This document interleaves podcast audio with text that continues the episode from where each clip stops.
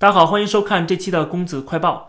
我们这期的快报内容，我要讲一下最新的一条消息，是中央指导组专家组的成员、中国工程院院士、天津中医药大学校长张伯礼在武汉接受了人民日报的一个专访。我们看他讲了几个亮点。他首先说，全国除湖北以外地区呢，二月底新增病例基本清零。湖北省除武汉市以外其他地区，三月中旬基本清零。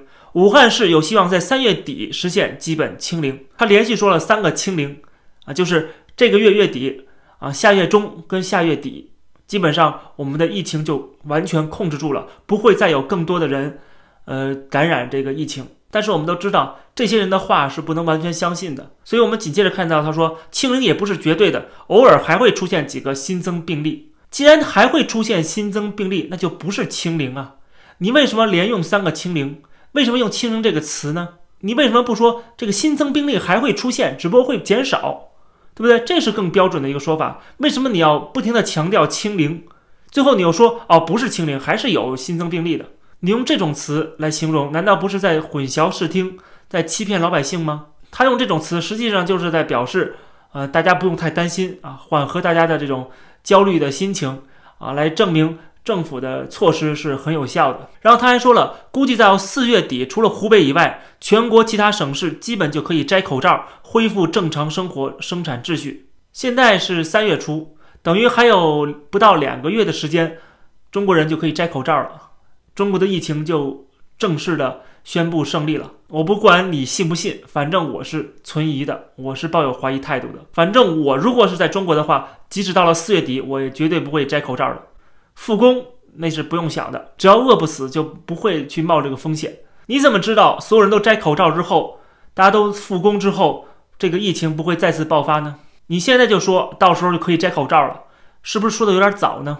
当然了，我们也得强调，这个张伯礼先生呢，他也说了一点实话的啊。虽然这个实话是有问题的，我们看一下，他说这次疫情暴露出一个很大的问题，疫情出现了，谁来报？报给谁？现在机制不顺。层层上报，层层审核，层层淡化，到中央都衰减变味儿了，影响中央决策。回过头来看，新冠肺炎在去年十二月底、一月初人传人的现象已经很明显了。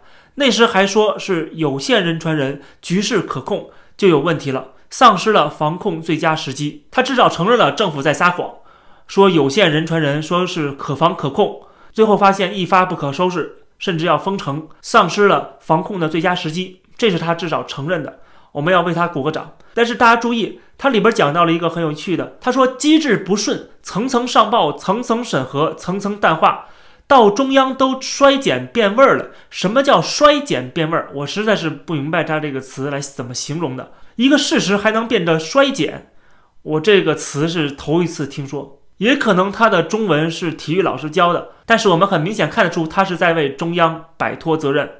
他的意思是说。我们记得最开始的时候，很多人在批评武汉当局。后来武汉市的官员都说了，我们已经上报了，啊，只不过这个中央没有批啊，中央没有批的时候，我们就做不出来什么事情。然后中央就开始又摆脱责任了，说不是啊，不是这种情况啊。习近平站出来亲口说啊，我是亲自部署、亲自指挥，而且是从一开始就亲自部署、亲自指挥啊，等于说。地方政府在摆脱责任，然后中央呢又摆脱责任，到现在啊，他又说啊，既不是地方政府的责任，也不是中央的责任，是这个程序有问题。这个程序是什么东西呢？你怎么来处罚这个程序呢？现在等于这个事情谁都不怪，要怪就怪这个程序，程序有问题，我们把这个程序改了就行了。他把这个替罪羊变成了一个叫程序的东西，但是问题是这个程序到底有没有意义呢？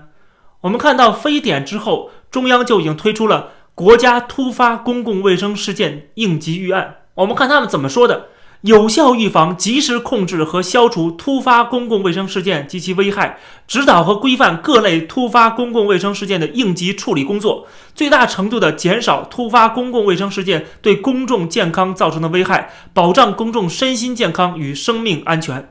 他说，他的工作要预防为主，成备不懈，统一领导，分级负责，依法规范，措施果断。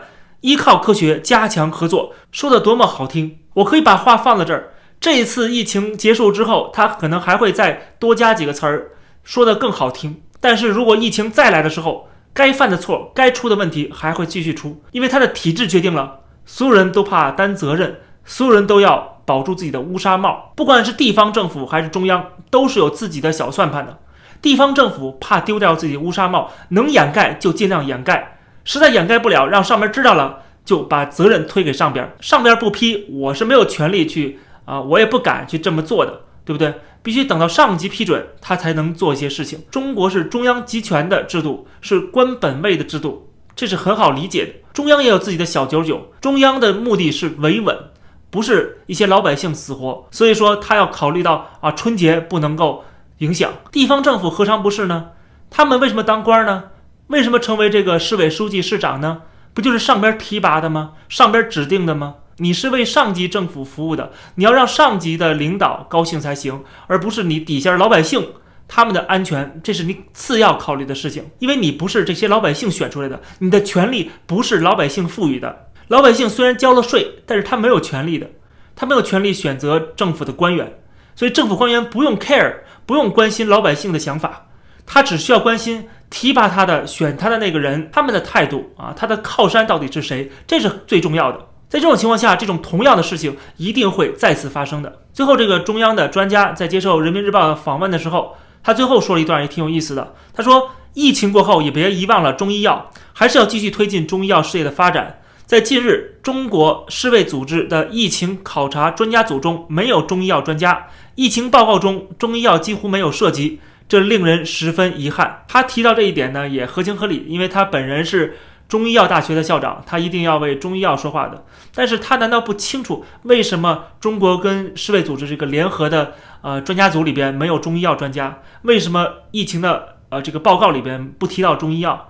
难道你心里没数吗？不就是因为这个中医药没有什么鬼用吗？我们看到这些报道里面，包括习近平的讲话里面，经常会提到这个中医药。